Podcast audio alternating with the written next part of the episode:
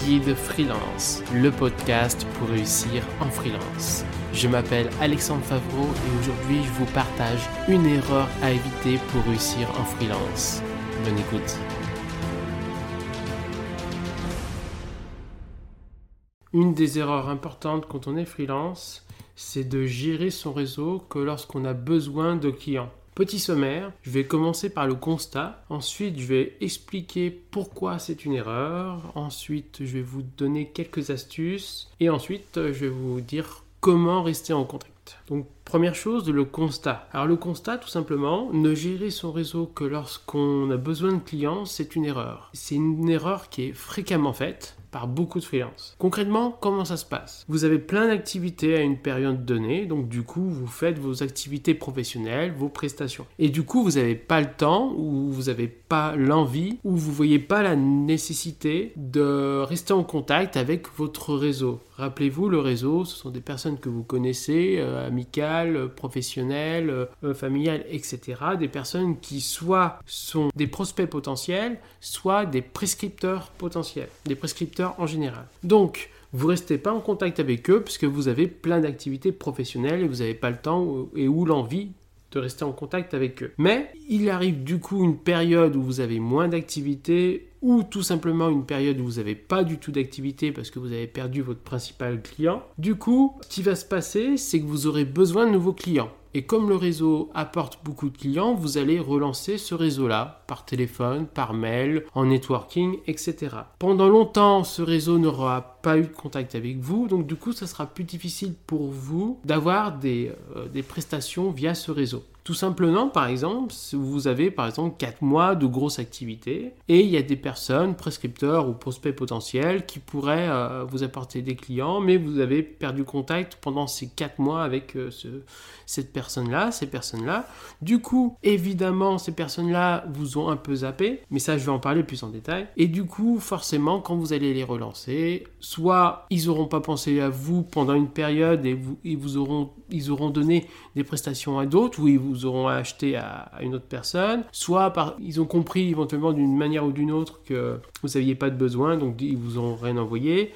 Et au final, il faut laisser le temps à ce nouveau réseau qui va se euh, relancer, à ce, réseau bah, d'être euh, tout simplement euh, en capacité de vous donner des clients si ils ont cette possibilité-là à ce moment-là et s'ils ont l'envie le faire à ce moment-là. Donc concrètement, pourquoi c'est une erreur de gérer son réseau que lorsqu'on a besoin de clients? D'une part, car le réseau va vous oublier. Euh, pendant toute la période où euh, vous étiez plus en contact, peut-être qu'ils avaient des opportunités, mais qui vous ont oublié et vous ont pas envoyé de clients, qui vous auraient permis de ne pas avoir ce moment de baisse d'activité ou de creux d'activité. Donc ils vous ont oublié et c'est dommage. Deuxième chose, le réseau n'aura pas forcément une bonne opinion de vous étant donné que vous n'êtes pas resté en contact avec, euh, avec lui, il peut comprendre que vous l'appréciez pas forcément, que vous n'aviez pas forcément besoin de rester en contact avec lui, l'envie de, rester en contact avec lui. Et s'il il sent que vous venez en contact uniquement parce que vous avez un besoin, vous allez passer pour quelqu'un d'opportuniste et quelqu'un qui ne pense qu'à lui uniquement parce qu'il pourrait vous apporter euh, du business. Donc il va pas forcément apprécié. Ensuite, le réseau aura peut-être rencontré un autre prestataire comme vous pendant la période où vous étiez plus en contact avec lui. Et ça, c'est archi fréquent. Vous êtes prestataire euh, photographe, donc du coup pendant six mois vous n'êtes pas resté en contact avec une personne.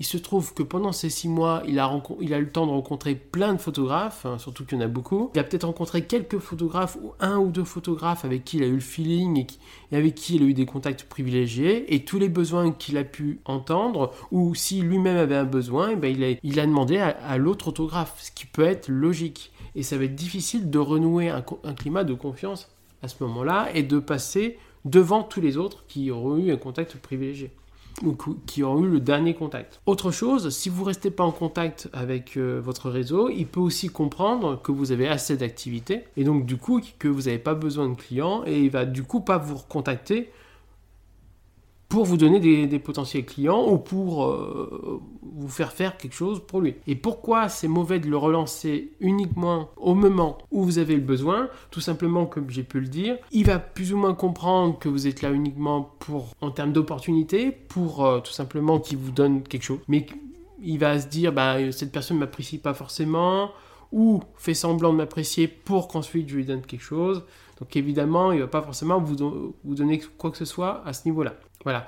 Et autre chose, au moment où vous allez le recontacter, il n'aura pas forcément d'opportunité. Il aurait pu en avoir peut-être juste avant ou à d'autres moments, mais à ce moment-là, il n'en aura pas forcément. Donc euh, forcément, vous allez recontacter plusieurs personnes, mais qui, peut-être qui seront dans le même cas, qui n'auront pas d'opportunité à ce moment-là, et du coup, vous serez obligé tu seras obligé d'attendre que tout, ce réseau-là puisse avoir une opportunité. Ça peut attendre quelques semaines ou quelques mois pour qu'ensuite ce réseau puisse te donner euh, quelque chose de pertinent, une opportunité pertinente. Première astuce, lorsque tu restes en contact avec une, euh, une personne de ton réseau, mais qu'elle te donne une opportunité que tu ne peux pas assouvir parce que en termes d'activité tu es plein, et on peut être gêné à ce niveau-là, et c'est pour ça, peut être une des raisons qui fait que vous ne restez pas en contact avec ton, avec ton réseau.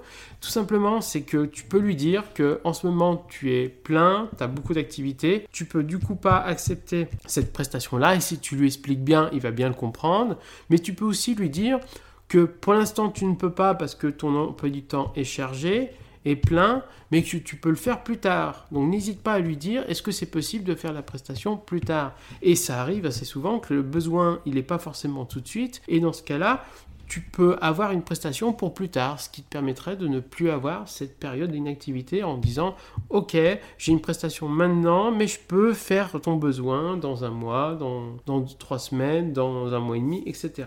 Ça, c'est la première astuce. La deuxième astuce, c'est une astuce pour rester en contact avec tout simplement ton réseau, parce que des fois, on, a du mal à rester en contact avec son, réseau parce qu'on a plein d'activités, mais qu'on ne sait pas rester en contact avec son réseau. Il suffit parfois d'appeler son réseau une fois euh, tous les deux semaines, une fois par mois, ou tout simplement de lui, lui envoyer un message, un email pour lui demander comment ça va, ou pour lui demander comment va ses projets, par exemple, ou euh, liker ses posts sur LinkedIn, commenter ses posts sur LinkedIn pour que la personne se dise que, tu existes encore et se rappelle de toi. Ça peut être tout simplement ça, ce qui ne prend pas énormément de temps, ou prendre un petit café rapidement avec lui, ou manger rapidement avec lui, ou aller à un networking où lui aussi est présent et vous discutez rapidement éventuellement. Voilà, donc ça peut être quelque chose d'assez rapide si tu n'as pas énormément de temps. Ensuite, dernière astuce pour, savoir un petit peu quoi dire, parce que certains, certaines personnes peuvent avoir du mal à se dire, mais ouais, j'ai pas grand chose à lui dire, donc je reste pas forcément en contact avec lui. Je vais pas l'appeler, mais j'ai pas grand chose à lui dire. Tu peux lui demander comment va son activité. Et généralement, les personnes apprécient de ce genre de choses et ont tendance à beaucoup parler sur leur activité. Donc euh, ça ira très bien. Si tu te rappelles qu'il a un projet particulier ou des projets particuliers ou qu'il doit faire un événement particulier à un moment donné, tu peux lui demander des nouvelles de cet événement, de ce projet, etc., de ce client, de ce prospect, etc. Il y a toujours, si, tu l'écoutes bien, tu as toujours quelque chose à lui demander euh, pour avoir des nouvelles. Tu peux aussi toi-même... Euh, donner tes nouvelles, les nouvelles de ton activité, des nouvelles, euh, des anecdotes sur tes clients, sur ton activité, activité professionnelle, quelque chose sur tes projets, lui présenter des projets ou des nouvelles de projets euh, que tu as en cours. Tu peux aussi lui donner des conseils ou demander de conseils de lui, ça peut être aussi plaisant. Voilà des moyens de rester en contact ou tout simplement où tu as pu remarquer une information, tu as pu trouver une information qui pourrait l'intéresser et tu lui donnes cette information-là. C'est assez facile de rester en contact. C'est difficile à dire si on doit le faire tous les semaines, tous les deux semaines, tous les mois, une fois tous les mois et demi. Ça, c'est au feeling. Tu sentiras que la personne voudrait rester en contact longtemps ou pas. C'est au feeling, mais il faut rester en contact régulièrement. Comme j'ai pu le dire, il y a différentes manières de le faire. Je t'ai expliqué aussi comment, quelles sont les choses que tu peux discuter avec lui. Si tu le connais plus précisément, tu peux parler de sa vie personnelle, s'il a pu en parler, par exemple. Hein. C'est encore plus sympa et ça donne un, contact encore plus privilégié. Concrètement, il faut absolument rester en contact avec son réseau, même si on a plein d'activités. Donc, rester en contact continuel avec son réseau. Je sais que ça prend du temps, mais c'est un investissement extrêmement important. Autre chose, dernière chose, ce que je vais te proposer, c'est de faire concrètement quelque chose. Je te propose dès demain de contacter 5 personnes de différentes manières, soit téléphone, soit lui proposer un café, soit sur les réseaux sociaux en répondant à un via un commentaire ou en likant un post, etc. Euh, ou en allant à un networking et du coup en le rencontrant en networking, cinq personnes de ton réseau qui te semble pertinent, qui peut être un prospect potentiel important, qui peut être un prescripteur, qui est un prospecteur euh, important dès maintenant. Donc ça, c'est essentiel et je pense qu'il est important que tu rentres directement en action. Merci d'avoir suivi cet épisode de Guide Freelance et n'hésitez pas à suivre les prochains épisodes. À bientôt.